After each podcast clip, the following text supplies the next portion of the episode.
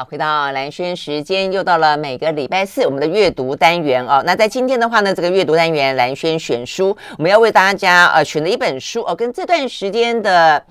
呃，时事实际上是有点关系的哦，尤其在美国。美国的话呢，在前段时间发生了一起呢蛮骇人听闻的台一教会的枪杀事件啊。那在第一时间的话，以为呢是两岸之间啊这样的一个紧张的政治氛围所造成的，就后来没想到原来是台湾自己内部啊出现了某种呢仇恨撕裂，它竟然一路延烧到了呃在美国的呃侨界。那但事实上呢，我觉得它是。有各式各样不同的因素所造成的啦哦，因为呢，你在离乡背景的异乡，它其实呢，在美国，其实亚裔这段时间，呃，从疫情爆发以来，又把这个对于亚裔的仇恨翻上台面啊，因为一开始觉得这个呃，COVID-19 是从中国来的哦，所以呢，这个武汉肺炎等等等啊，所以呢是仇视亚裔啊，所以呢，不管是美国的国内本来是仇视亚裔，或者是说呢，亚洲人，甚甚至呢是华人，甚至是台湾人，在那个地方呢，没有办法融入主流社会，呃，这样的一个气氛，在在的呢，都凸显出哦，透过这些事件里面呢，凸显出呢很多很尖锐的哦，那是让外界未必可以理解的一些呃事件哦，那样的一个事件，那样的一个故事哦。那刚好最近我就拿到一本书哦，这本书呢是新经典啊文化所出版的，叫做《内景唐人街》。那他描述的就是呢，在呃美国，在很多大家觉得是天堂的地方呢，有一个 Chinatown。那 Chinatown 呢，在我们看到好莱坞的电影里面呢，经常被形式化，总是长得一个样子，有一个牌楼，然后有大红灯笼高高挂。那里面的人呢，你搞不好都会觉得他还留辫子呢，哦，很奇怪。好，那呃，到底是一个什么样的故事啊？那这位作者的话呢，他在。因为这本书啊，这个在两年前，二零二零年拿下了美国的国家书卷奖啊，所以很不简单。那他是来自于台湾啊，这位作者叫做呃尤朝凯啊，好，所以我们今天天呢就特别呢要决决定推荐这本书，让大家呢认识一下呢，在美国的唐人街，他们自己呢华裔的呃台裔的呃小说家，他怎么写？他们在那边的故事啊，所以我们在线上邀请到的是新经典文化的总编辑叶美瑶来跟我们聊一聊。Hello，美瑶早安，蓝轩姐早，各位听众早。哎，那我发现，哎，其实美瑶，你们最近呃出版的一些书，我现在在看一本，我本来要想要介绍，然后呢，但是后来又看到这个内景唐人街了，所以我就见异思迁了。先前的那一本我觉得也还不错，在讲中亚。因为这段时间俄乌战争嘛，哦，所以我们对于那一块没错，哎，那本也很好看。你说那本叫做《失落的失落的卫星》，讲的是中亚五国。中亚五国，我在看那本书之前，我根本名字都背不清楚的，哈萨克斯坦等等。哎，对对对。看完之后，你真的会了解说啊，这块地方我们过去知道太少了。真的没错，呃，但那本也很好看。但如果有机会的话了啊，但呃，但那本的话呢，他是一个大陆的记者。对不对？对，他原来是一个记者，是是，嗯、然后做做报道的。那他是真的实地花了九年的时间去到了中亚，嗯，来来回回了，好，对。然后呃呃，学了俄文，其实他就是想要知道这个地方，嗯、因为中国以前也曾经受这个俄俄罗斯的影响很大。对，没错没错。到现在为止，其实你说那个什么黑龙江那个地方啦，哦，都什么乌苏里江那个地方，其实都也还是。嗯，我跟兰萱姐小时候应该都是听过苏联这个名词啊，是啊是啊，现在只有俄罗斯了，没有。对，现在解体了。嗯，中亚五国等于是在这个俄罗斯呃苏联垮台了以后各自独立，可是独立以后其实有各种各样的状况，就是他们的生活有各样的问题，在美国的力量跟俄国的力量，甚至于后来中国的力量夹杂之下。这是一个非常有趣的地域政治的故事，对，然后而且，嗯，它在地域上、嗯、地缘政治上、在文化上、在它的民族性、大家的穿着、嗯、风俗等等，其实都很不一样。好，所以我要讲的就是说，我觉得美瑶你们选书都选的还蛮好的，就是说，呃，即便是即便是中文书，嗯。都有来自于不同的啊，你说中文的世界，中文的文学世界、小说世界，有台湾的，有华人的，有中国的啊，这些东西，呃，事实上对文学来说，实际上是无国界的了哈啊，没错，对对对，好，所以接下来概念很棒，没错，对对，所以我们要聊的就是我见异思迁，后来我又看到另外一本，我觉得哎，这本也很棒啊。那这一本的话呢，实际上跟我们可能更接近，因为这本作家他是台湾人，对不对？嗯，哎，算是台台裔美人呐，对对对对对对，嗯，OK，嗯，所以尤呃，介绍一下这位尤朝凯，OK，呃，兰萱姐选了尤朝凯这个书，我其实非常的觉得真的是太巧了，因为下个礼拜六月二号国际书展，台北国际书展，虽然今年有受到疫情的影响，有一些呃出版社没有办法参加，但是我们在国际作家这一部分，因为他们是连线的。所以，我们还是继续进行哦。新一点就请到了尤朝凯，在这个、嗯、呃六月二号，应该是一点半到两点半吧。嗯、我们会做国际连线，也会用直播的方式让很多人听得到、看得到。那原因就是因为尤朝凯在二零二零年的时候，十一月吧，那那一年的这个 National Book Award，就是我们翻成国家书卷奖啊，嗯，拿下了美国文学其实最重要的奖项，嗯。这个奖以前是给呃，我们可以想象，就是美国最重要的，像这个 Saul Bellow 啊这样子的作家，嗯、就代表作家的，嗯、会颁给一个华裔的人，而且题材还是就是讲华裔的故事。对，这个是非常不容易的。嗯，那呃，二零二零年因为疫情的关系，由曹凯接受这个得奖的这个颁奖过程是在线上颁布的，所以大家可以上网去找哦。嗯、他是听到颁布以后就哭出来的。因为他真的，他真的没有想到，他就直接说：“我完全没有准备，我完全没有觉得自己会得这个奖。”那当然，颁奖给他的这个女作家就告诉他说：“怎么会呢？明明是一个这么棒的作品。”嗯好，二二零二零年，当然我也就看到了这一幕，就是哇，一个一个台裔美籍的作家得奖了。那我也很好奇，就是什么样的作品可以获得美国人的青睐？我之前曾经经手过。上一本华裔作家拿这个大奖的，嗯，是中国作家哈金。哦，OK，他是在六四天安门，他是去了美国留学。六四天安门的事件之后，很早以前了吧？哎，对，他那个得奖是一九九九年。嗯啊，台湾版出的时候应该是二零零一或者是两千，我现在忘记了。就是那个时候我在前一个公司时报出版的时候工作。那当时他写的也是一个非常典型的中国的故事嘛，但台裔作家这件事情，而且写的是台湾移民到美国的这群人的故事，用一个 Chinatown 来作为一个象征，哇，我觉得这个得奖真的非常不容易，可能跟几个客观的因素有关。嗯嗯，我记得兰萱姐记得二零一八年有一部电影叫做《疯狂亚洲富豪》啊，有啊。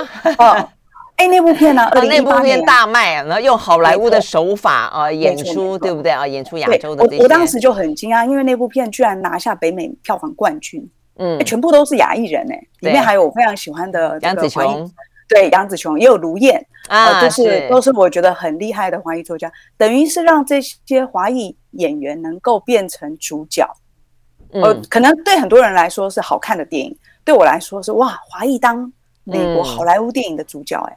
那这部片当时因为票房太好了，甚至于创造了一个叫做呃，好像叫“八月亚洲”这样子的 hashtag，就是到处有人在说：“啊、哇，亚洲不得了了！”八月突然变成整个都是亚洲。嗯，呃，上一次有这样子的盛况的，也是一个我们很熟悉的哎电影跟书哦，叫《喜福会》。嗯嗯，那是在我们年轻的时候。嗯、没错没错，那一次之后呢，据说有一阵子，这个谭恩美是作家嘛，王颖是导演。嗯也是有一阵子，大家觉得说，哇，华裔是不是要来了？要来了。但你看了《Interior Chinatown》，你就知道，哇，没有这么简单。嗯，因为他就是用一个好莱坞的这个剧本的逻辑来告诉你说，华裔要打入美国白人主流社会，不是从现在才难，是从十九世纪就开始很难的。嗯，对对对，一路都很难。然后呢，而且不同的难法了啊。你你到十九世纪那个时候，可能是说大家如果试着把这个时空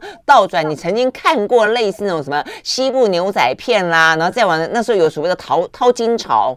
淘金热呃，所以很多的呢，呃，这个来自于呃中国大陆的一些呃这个中国人到那个地方去淘金，所以甚至有些是真的还留着辫子啊、哦。那个时候早期，对对对清朝，对对对，所以在那个时候呢，其实你真要这样讲的话呢，Chinatown 是怎么来的？其实这本书里面到最后有讲到这样的一个法律的来源，我我以前就已经知道了，就是说在那个时候他们规定在旧金山那个时候去淘金，华人啊、哦，他不只是说不能够跟当地人结婚，不能够在当地置产，你甚至只能够住在。某一个他划定的地方，所以呢，这是一九呃，一八九零年在旧金山，它有一个呢，呃，条例讲到说呢，在旧金山工作或居住，只能够在为了全体华人所划定的特区来活动。没错，所以它这个就是后来就衍生成叫做 Chinatown，就这样。它当初其实是一个屈辱的，就你只能够在那边活动，你不能到别的地方去。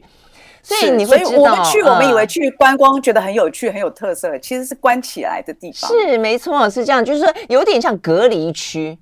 用现在疫情的概念去想，你可能会更更更直接了解。他可能未必觉得你有病，但他觉得你跟他是格格不入的，你可能是外星人啊 之类的，所以他把你隔离在那个地方，说好听叫保护，也不晓得是保护谁。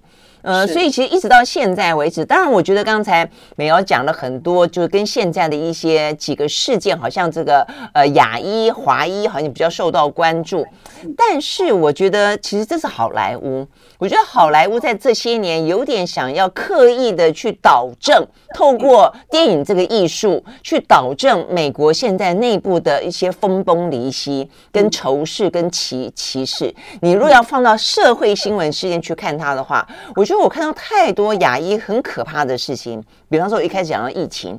他们就是一开始，你记不记得疫情刚刚起来的时候，美国跟欧洲都发生过那种暴打欧洲人的事，呃，亚洲人的事件，就觉得你是病毒啊，你要走滚开。然后呢，前段时间不是呃，美国纽约的地铁不是出现一个流浪汉，是他就就把亚裔人推到。推到月台底下去，就当场啊，就是被这个车子碾毙，然后呢，还会开枪扫射这些就是专门挑亚亚裔的人下手就是了。是是是。所以，嗯、呃，对我真的觉得从这本书里面你会知道整个的背景。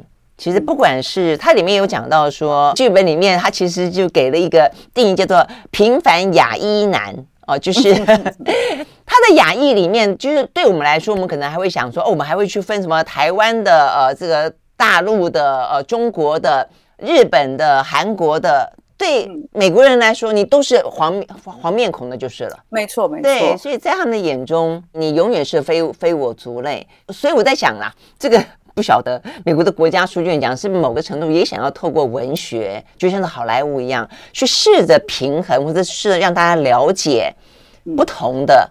不同的族群，那希望能够共存在美国这块土地上吧，哈。我自己觉得是一定有这样子的因素。当然，尤朝凯这个书写的非常的好，就是非常容易看，非常喜剧。可是有些地方你又会觉得哇，好深刻这样子。嗯，那因为他自己是编剧。我们稍微讲一下游超凯这个人好了。对，游超凯的爸爸叫游明泉，其实蛮有名的。明是那个金字旁名字的明，泉是泉水的泉。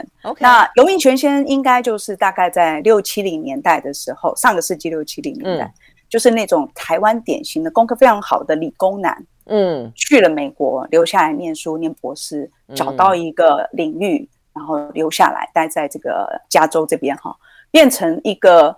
呃，所谓第一代移民，嗯、那尤超凯跟他的弟弟，他他弟弟叫尤朝敏，Calvin Yu 哦，嗯，两个人其实等于就是那种典型的呃，就是父母亲非常非常的重视教育的台湾移民家庭。嗯、那功课多好呢？这个尤超凯是我记得他是在伯克莱念的，也是生物学，拿到了学士学位，哦、而且同步拿到了 Creative Writing，就是写作。就是呃创作写作的，就是双学位。然后他的这个 creative writing 的那个系所啊，前有一个大前辈，其实是华文华裔写作圈非常有名，叫汤婷婷。嗯嗯，他也就是说，他其实是有有一个脉络传统。嗯，更厉害的是，你知道，其实很多华裔的人，如果只是移民那一代，很可能都是开餐厅啊，对啊，在洗衣店工作，对不对？洗牌子啊。勤勤苦苦的把小孩养着，希望他们干嘛？当律师，嗯，不然就当医生。嗯、那医生可能还比较难，因为你你你面对的病人大部分是白人嘛。可是律师就不一样，律师就是完全靠功课要好，嗯，然后你要能够这个仔细的审读所有的案子，替你的这个委托人或者是呃这个你的你你你的客户了哈。好好的辩论，所以律师其实是一个，我后来发现厉害的华裔作家好像都曾经想过，我干脆当律师好了。嗯嗯，对，他其实是已经念到了这个，哥伦比亚法学博士嘛，对不对？嗯，博士没错没错，他是一边当律师一边觉得哇，我还是很想写。所以你说他又念生物，所以我本来以为他就是法学博士，所以他是心里还念了生物，念了生物，念了文学，然后又又又去，就是完全学霸这样子。台台台台湾孩子这种在海外的功课 形象都是这个样子，亚洲就是这样子。然后他弟弟呢，刘朝敏，其实是一个，因为你看他的这个路，显然就是父母比较觉得说，哇，比较安全，嗯，或在白人的社会立足的。他弟弟因为就有哥哥在前面，所以他就比较这个呃自由自在。对，他就去走这个编剧啊，影剧圈，就是进入好莱坞。后来他弟弟编的这个动画片，我记得应该是叫《Bob's Burger》吧，就是一个欢乐汉堡店，还得了呃呃美国的艾美奖。哎，所以他弟弟也是编剧，可是问题是游朝凯后来不是也当编剧吗？他弟弟还是演员，所以你可以说真的《Interior Chinatown》，因为他就是一个剧本，然后是一个一直想要当功夫明星的这个呃不入流角色。其实就是他，可能就是他自己的故事的影射。嗯，就是他其实把移民的这个痛苦，跟想要在好莱坞挣得一席之地的痛苦一模一样的，对，平行的交代出来。那由朝凯因为这个当律师的时候，其实同时也想要写作嘛，所以就最后写出了《Interior Chinatown》这么厉害的一本书。嗯，OK，好，所以呢，这本呢《Interior Chinatown》，我觉得内景呢，唐人街到底讲什么啊？那先前他那个编剧的呃演出呢，叫做《Westworld》啊。如果大家看过 HBO 里面是安东尼霍普金斯的那个叫《南方新乐园》吧？哦。有点科幻啊，西方极乐园，OK，呃，有点科幻，我、哦、好爱看。原来竟然就是游朝凯当编剧，哎，没错，所以太厉害了，所以你就可以很理解啊，这本书为什么用一个剧本的方式来呈现。它里面看起来就有很多很多的对话，就像写一个剧本一样。呃，这个剧里面呢，有一个他自己导的戏中戏，叫做《黑与白》。嗯嗯，呃，黑与白，那黄在哪里呢？我们休息了再回来。I like Ealing Sound. I like rain. 好，回到蓝轩时间，继续和线上邀请到了新经典文化的总编辑叶美瑶来聊这本我们蓝轩选书呢的内景唐人街。他在二零二零年两年多前得到了美国的国家书卷奖哦。那刚才美瑶也介绍了很特别哦。那他呃几乎是二十多年后魁别二十多年后呢，第二位华裔的作家呢得奖，但是第一位台裔的作家得奖。所以呢，呃，在读这本书的时候，你除了试着去理解，因为对美国人来说啦，哦，他。那我想，雅医、华医、台医对他来说没有那么清楚的层次分别，但对我们来说的话呢，还会有哦，这个在普遍的雅医跟华医的亲切感之外。看到更多属于来自于台湾的，因为他在这本书里面也讲到了，他铺陈的男主角的爸爸妈妈也是来自于台湾。那里面提到了爸爸可能是在呃白色恐怖时期，那个台湾威权体制时期离开了呃台湾这块土地，有点不得不哦，那离乡背井。但他妈妈的话呢，是因为主动的去寻找一个美国梦，那也到了美国这块地方，然后呢生下了一个一心想要当功夫。功夫小子、功夫英雄的呃，这个男主角在这本书里面啊，好，所以整整个书就是以一个剧本的方式来呈现。我觉得这是读这本书的意外的惊喜。有时候呢，又像是在写小说；有时候呢，突然之间又出现了一个剧本，然后所以就有点戏中戏。呃，OK，而且我觉得还有一个很特别，是他的写作的技巧，除了用剧本之外，他用你的方式来讲话。哎，我觉得这好特别哦！就因为我们常常在看小说的时候，你会发现有那种什么第三人称叙述啊，呃，他啊，假设我在讲一个小说，他爱上了他，然后他呃从哪里毕业？我假设这样，但是他在这本书里面是写你。你怎么样？怎么样？你怎么样？怎么样？你为了当功夫英雄，你背弃了你的呃文化，你为了怎么样？怎么样？所以你让自己陷入了一个呢主流当中的边缘。所以那个话看起来你就觉得好像在讲我，嗯，对不对啊？就看这本书的人，因为他不断在讲你，你就会觉得他在讲我。嗯嗯。所以所有的看这本书的华人或是台湾人，就会很容易引起这个共鸣。嗯嗯，书名叫 Interior Chinatown。Interior 这个字呢，其实就是你写剧本的时候，你常常说，哎，这一段你要跟导演说，这一段是拍外景，嗯、这一段是拍内景，所以内景唐人街。因为有人问我说，这书名到底什么意思？嗯，就先解释一下这个书名。嗯呃，安萱姐讲的非常对哦，就是这个你的确是一个非常重要的特色。这个你除了刚刚这个呃主持人提到，就是说你读的时候，尤其他的书的主要读者，一开始你可以想象，主要就是在美国的华裔，嗯嗯，所以那个你的确会让读者觉得说，哎，在讲我，在讲我。可是同时也有一个效果，哎，这个男主角叫威利斯伍嘛，威利斯伍，对，当他在讲你的时候，他其实有一个就是说。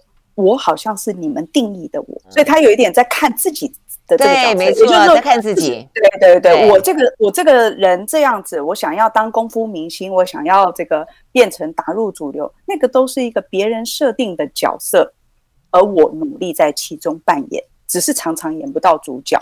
对，对吧？对，呃，我我最喜欢他的原因是他一开始我看过他接受一个访问，他说其实这些故事，尤其他爸爸妈妈移民到了美国以后的那些辛酸，其实他爸爸妈妈应该是已经是功成名就的，就是已经是有很好的社会地位，对，也有很好的收入养着两个孩子，可是他还是会感觉到他们的挫败。嗯，那个挫败来自于说，你无论如何，就是主持人一开始我们在聊天的时候，他，呃、因为你去过美国嘛，我我没有那样子的特别经验，你是因为在那边生活过，其实你是怎么样都打不进去他们真正的主流的，嗯，就是你感觉再怎么样，你都只是在变。这个原因并不是因为你不努力，而是总之到最后别人看待你就是那个亚裔男，对，亚裔还还只是一个就是很泛指，其实就是黄种人，嗯。呃，嗯。然后。所以对他来讲，他就说他从小就感觉好像心里有一堆这样子的事情，可是不知道怎么写出来。就是你没有一个形式可以把这个故事好好的说给别人听，因为不然人家就会觉得你是在抱怨嘛。啊，抱呃，你们抱怨你们受歧视，那非洲人不受歧视吗？书中有一段对话就是这样嘛，女生就会说女人不受歧视吗？我们大家都在被歧视啊，难道你要我们可怜你吗？嗯，难道不是自己去争取你自己的地位吗？没错，你不用为你自己现在的处境负点责任吗？对对对对，哦，我觉得这种话讲他他当他讲你的时候，这个时候我想看这本书的华人应该都很有感觉吧？对，就是到底怎么回事？那我呃威威利斯布这个角色其实就是尤朝凯的内心。他说他小时候其实完全没有感觉自己是什么，不是美国人。他讲的英文跟大家一样好，对不对？对，然后跟大家一样念书啊，可是。在某一天，你就会感觉到别人在讲指着这个餐厅，你经过的时候，他就会指着你，或者是低声窃语的说那个亚洲人，那群亚洲人，嗯，或者是一一有亚洲人走过去说啊，我好像听闻到了 Chinese food，就是这种某一种无形的对你的刻板印象的定义，使得你最后你发现你走不出去，到最后你就只好乖乖的去扮演那个角色。我想这是乔尔斯玉，就是游朝凯内心。一直困惑不解，他为什么要写？其实有一个很重要的原因，因为他有小孩了。嗯，当他的小孩要面对跟他一样的问题，嗯、他他的小孩一定会更莫名其妙。他还是看着自己的父母亲移民来的那个过程，他的小孩看着爸爸妈妈就是典型的美国人而已，他并没有觉得，哎，我们应该是另外一种人。呃，游朝凯还提到一个很重要的事情，就是说他从小看电视剧也好，看电影也好，看书也好，很少看到华人自己的形象。嗯，这会造成最后你觉得你就不是美国人，你明明在是美国生活的大半辈子，缴税哈，参加投票，各种各样的事情，可是你就发现你不是美国人。就最典型的例子就是好莱坞在找重要的演员的时候，绝对不会用你，他会用黑人哦，嗯嗯嗯，他会用白人哦，所以我们才一开始就看到他的故事设定就是黑与白，对，就叫黑与白，然后。黄种人会在什么时候出现呢？在整个海报的背景远远的那个，嗯，然后很可能会挂掉，很可能是来送货的，对，对，再再厉害也就是两句话的神秘师傅这样子。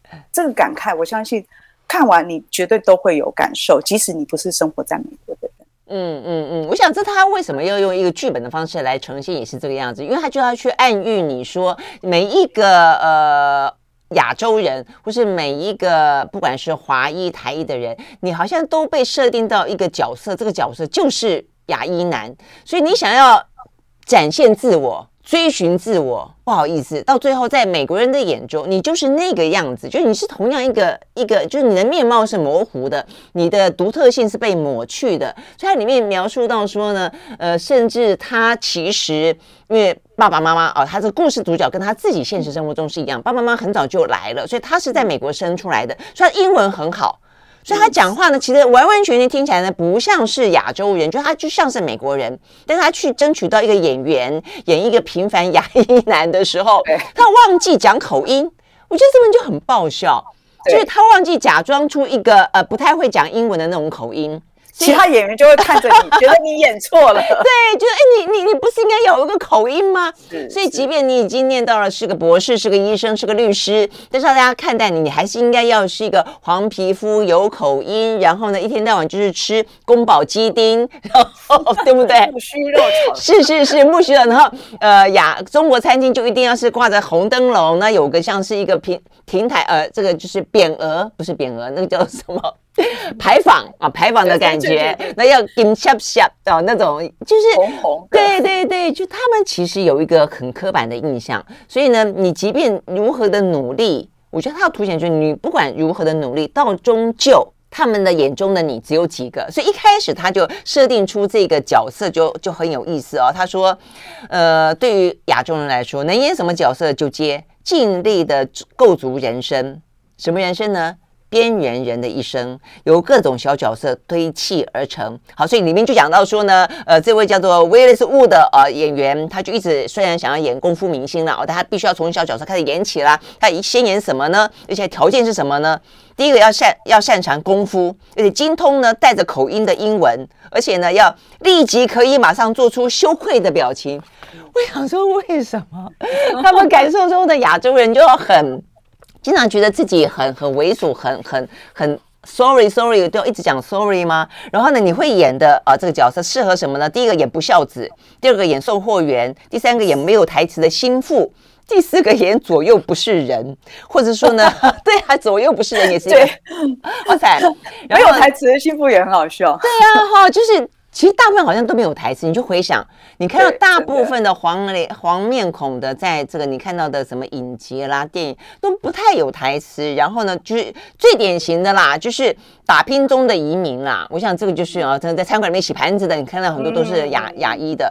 然后呢，还有冲进场被踹到脸的人，我觉得这个也很惨，这真的很好笑。就是你真的觉得哇，真的是这样子，真是太了解好莱坞。对啊，然后就女生来说能演什么呢？哇，亚裔。天仙，东方狐狸精，年轻的悍妇，或是年纪稍长的悍妇，就不过是年年纪的差别而已。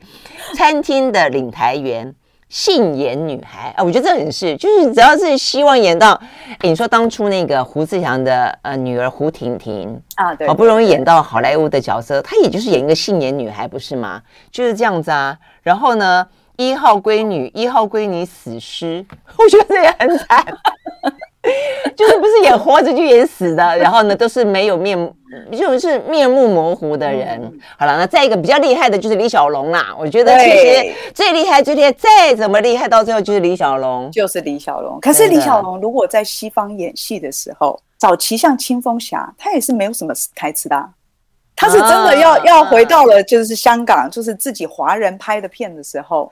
精武门这种，这也不是西方人拍的，也就是说你在哦啊，就 是打的时候发出的声音。对，但是对大家来说，他已经是一个啊，连美国人都会想要跟他学功夫的 figure，就是这个是自我认同。也就是说，你从小看着一个哇，白人最喜欢就是李小龙，所以你就会希望我有一天变成李小龙。可是这个梦想是对的吗？这就是这整个书在说的，就是他父亲那么厉害，到后来。收入也很好，等等，但是他还是有一种，这就是我要的吗？为什么到最后我还是不是美国人？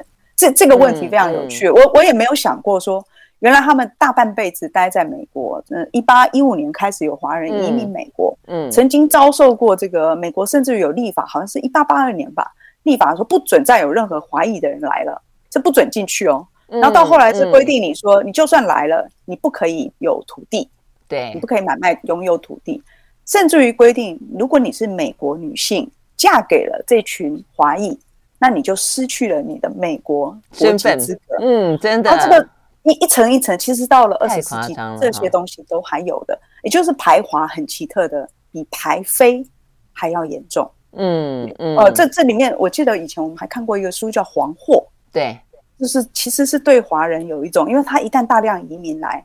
用最便宜的呃这个工资取代了当地人的这个工作，他们就觉得华人是来抢我们的地盘的。嗯，对，所以我觉得亚裔在美国是一个很独特的存在了啊。第一个，它所谓的大熔炉其实并没有那么熔。那第二个就是在不同的呃颜色里面，其实近些年来，因为黑色。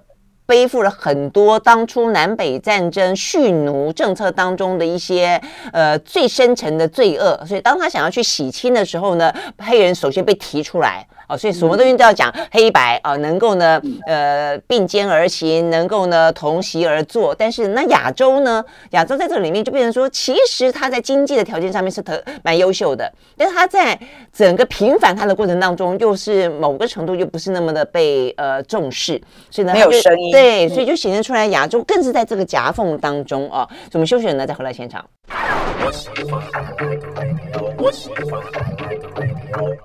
好，回到蓝轩时间，呃，其实和线上我们邀请到的新经典文化的总编辑叶美瑶啊，来聊我们今天呢这一本呢，呃，这个蓝轩选书《内景唐人街》啊，呃，这个作者是台医美人。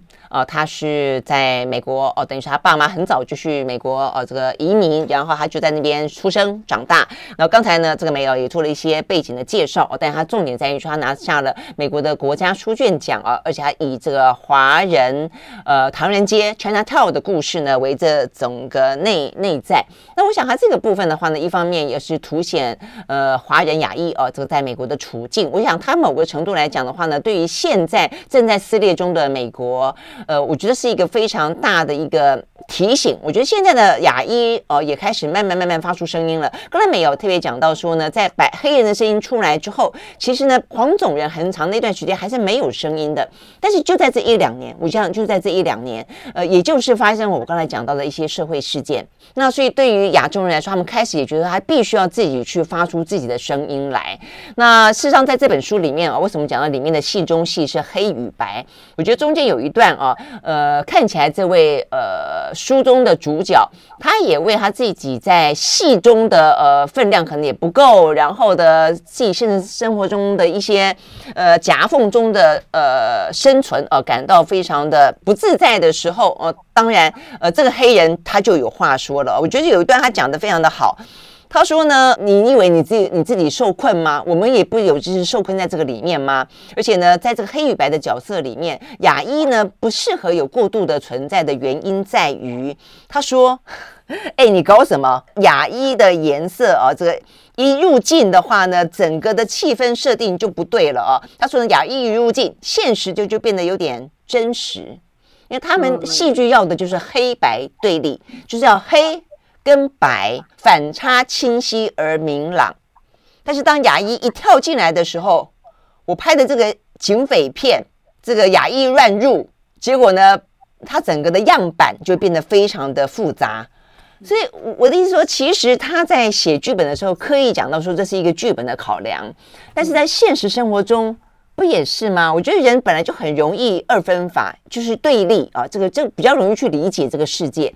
当你告诉他说，哦，没有这个种族多元，除了多元要要有非裔之外，还有亚裔，亚裔之外还要分日本的、韩国的、中国的、台湾的、越南的。哦，这个真的差别就很大了。所以对老美来说，他根本分不清楚，他一概的就觉得你你都你都差不多。所以在在小说后后半段，前面真的是很欢乐，就是你一边觉得说哇真的是太好笑，一边又觉得很心酸。可到后面突然有个地方。我觉得就很呼应这个亚裔在美国人心目中就是只他没有办法，他不知道怎么怎么怎么看待你，所以他最好的方式就是你你最好不要存在哦。嗯嗯，他他用一一段故事让我感觉很震撼。他写到这个威利斯吴就是我们的男主角的父亲，一开始出场的时候是个师傅嘛，就是内功高手，可是已经老了。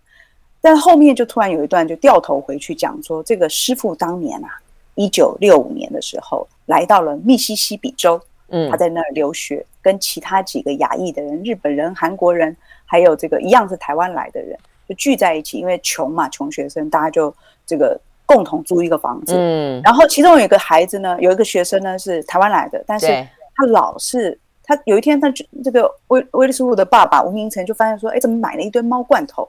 原因是猫罐头最便宜。哎，他打算这个朋友打算吃猫罐头。过日子，他就知道他多穷。可是我完全可以感受，因为我听过好多这种留学生，不管是这个呃洗盘子，就是你学历再高，学的东西再再再再厉害，但是你没有其他工作机会，你只能去洗盘子。好，这个人总而言之就是没什么钱，买了猫罐头。那稍微有钱，经济能力，因为有奖学金，比较这个优渥一点的吴明成就接济他。几个朋友会聚在一起打麻将聊天，甚至于会嘲笑说：“哎，你都被叫什么？”他们就说：“啊，日本鬼子啊，倭寇啊，啊什么什么。”这个什么戏言老啊，呃，这个可能有广东话了哈。就不管是什么，可是他们聚在一起的时候，觉得没事，很开心，这样自己嘲笑自己。可是有一天，那个买猫罐头的朋友陈亚伦，他在外头被打了。嗯，纯粹就是因为他是亚洲人，被打了以后呢，本来你可能会觉得说，哎，亚洲人被打，大家应该团结起来，对不对？嗯，他那一幕真的是描写的好精彩。他就说，接下来大家就很少聚在一起了。嗯。就尽量不要再讨论这件事情了。嗯，这其实是一个典型的，就是他们有人在讨论一件事情，是亚洲人真的比起非洲人逆来顺受。嗯，尽量想办法想要融入，不要让自己太醒目，不要让自己惹人嫌，所以才会有请、谢谢、对不起。他写过一本这样的书，书名就叫请、谢谢、对不起，就是呃，这温良恭俭让，尽量让自己不要犯到别人。可是。这个社会始终还是你，你不讲出来，他就始终认为哦，那你就这样可以了，你就待在你的那套。对，没错没错。尤其对他来讲，还在描述那个被打的那个他当初的同学陈亚伦，他后来非常的功成名就，对不对？非常的杰出，但他就默默的把这个曾经被殴打的这个伤痕，就藏在自己的生命里面，然后完完全全把它当做好像没发生，也希望别人不要注意到。所以就真的是这个样子，然后就像我们刚才讲的，其实早期的移民很很辛苦，这种默默的感觉。所以我就说，像我去美国工作那个半年多的时间，我就发现呢，呃，其实他们就是内聚力。是很强，但是就永远打不进那样子的一个圈子的感觉，呃，很明显之外，他们思乡的念头非常非常的深刻，嗯、所以里面有讲到说，他就在描述说，你只要去看啊，这个呃，这个中国的就是中餐厅里面有人要唱卡拉 OK，呃，在比较白天的或者热闹的热门时刻都是年轻人，但是等到晚一点点的时候，都会有那种六七十岁的留在那里唱，唱什么呢？Country Road Take Me Home，对不对？哦，就是 John Denver，对，就对他们来说，为什么他们他们说，他说老美永远搞不懂，为什么一首美国的思思乡情可以被亚洲人唱的那么的动人、渲然欲涕？嗯，对，那个 West Virginia 对他来说可能是台湾，可能是中国的某个城市，可能是香港。哎，就是他是透过一个英文歌来思自己的乡。哎，那那段我真的是看了非常的动容。嗯嗯，真的，我们休息再回来现场。I like 103, I like radio。好，回到蓝轩时间，继续和线上邀请到的新经典文化的总编辑叶美瑶来聊这本呢，呃，蓝轩选书《内景唐人街》哦。那其实看着看着，你会觉得蛮。蛮难过的啊，这个曾经一路走来一百多年啊前，曾经的华人如何的沧桑，在这本书的主角的父母亲那一辈看得到。那接下来在他的身上呢，看起来如此的努力啊，他在书中呢也是念到了博士，但是呢到最终还是决定回来练习讲个有口音的，呃，当个平凡亚裔男，甚至呢他只能够期待妈妈，他妈妈也是演员哦，在里面啊，他他只能够期待他妈妈能够演死掉的角色，因为。死掉的角色呢，他们有一个四十五天的时间，你死掉了以后不能够马上回到荧幕里面，否则我在猜他们可能会觉得说很怪，他不是还在前一出戏死了，怎么这边又来演一个路人乙啊、哦、之类的。好，所以他很珍惜那个妈妈死掉的四十五天，因为妈妈死掉的时候呢，他的家就特别的温暖。所以你会发现，我觉得这个在他的呃看起来就是有点点嗯笑中带泪的感觉，而去感受到呢华人到此时此刻呃，其实在美国的处境。依旧的都是在跟主流之间呃，在边缘奋战。好，但是我们想要聊，就是说，那到底接下来的华华裔呃，所谓的 Chinatown，在美国人的眼中，或者说在我们希望嗯走出呃这个台湾之后，在世界当中都有我们能够去展现自我的那么一片天空，到底怎么样呢？其实我在看这本书的时候，我就会想到杨安泽。记不记得那位想要选这个？呃、对对对，他想要先前说要选总统，后来要选纽纽约市长。呃，最近还有一位是女性的市长，Boston 的市长吴宓，还包括呢，像最近其实呢，呃，在讲到美中贸易的时候呢，这个贸易代表戴琪，他们都是台医。其实我觉得应该有一些人走出了走出了这个内景唐人街，但是还是有一群人不断的在那个那个环境当中正在载浮载沉，正在呃这个奋战着哈。这个感觉不晓得，透过这本书，不晓得这个尤尤超凯他这个书出来之后是什么样的回应啊？有多少共鸣？呃，他这个不但出了这个书，他还做了一个很棒的事，嗯、他真的就捐钱做了一个奖学、嗯、呃这个征文的奖学金吧。他就是希望大家来讲华裔的故事，讲自己的故事。嗯嗯、他用他父母亲就是游明泉夫妇的名字作为那个奖项，那个文学奖的名称。然后从二零二一年开始设立，设立了之后，就是希望说，哎，如果你是这个写华裔故事的，或者是你是移民过去的，来讲讲自己的故事，不要用西方人来定义你，不要让主流社会来写一个剧本让你演，而是你自己找出你自己的剧本。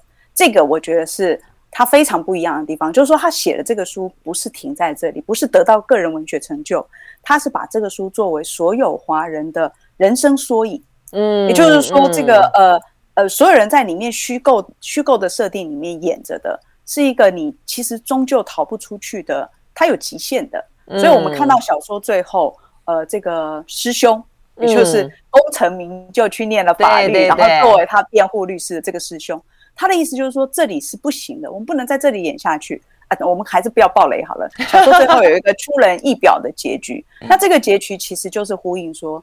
这个内景里，唐人街是别人搭的，是别人叫你在里面待着，过着这样的生活。我记得那个叫什么，呃，单间公寓是不是？单单房 single room 啊，散房，他们翻译成对，散房公寓，就是所有的华人一辈子，不管你做了多少的，过去有多少风光，你就住在那么狭小的空间里，然后下面是一个中餐厅，所有人困在那里。他是希望能够从他这一代开始，尤其为他儿女的这一代。能够走出去，走出唐人街。嗯嗯，我觉得这个这个概念非常的棒。所以显然他把写这本书讲这个故事当做某种他的呼吁或者某种运动，就是说你或许你觉得你进不了主流社会，但是你也出不了你自己搭构的那个剧本，所以你可不可以不要成为一种类型？嗯嗯、呃，对不对？你不要成为一个好像是你是忘记李小龙吧？对对对对，所以 否则的话，你为了别人帮你写的那个剧本，你去努力把自己塞进那个角色里面，到终究你到底是什么？我我觉得他写出一个蛮深刻的呃这个问题，跟希望大家一起跟他找出更好的答案了啊！嗯、好，今天非常谢谢叶梅瑶接我们的访问。然后呢，呃，这位尤朝凯他会在。呃，六月二号对不对啊？国际书展，国际书展，好想看看他哦。哦，那个到时候我再把这个直播的连接传。对呀，哦，大家可以来看一看呢。这位呢，呃，算是啊，这个替嗯，他替他自己，我想也是替一些华人亚裔啊，这个来嗯，在美国的社会啊，发出一些声音的一个非常重要的小说家。好，非常谢谢美瑶，谢谢姐你的介绍，谢谢大家，拜拜，拜拜。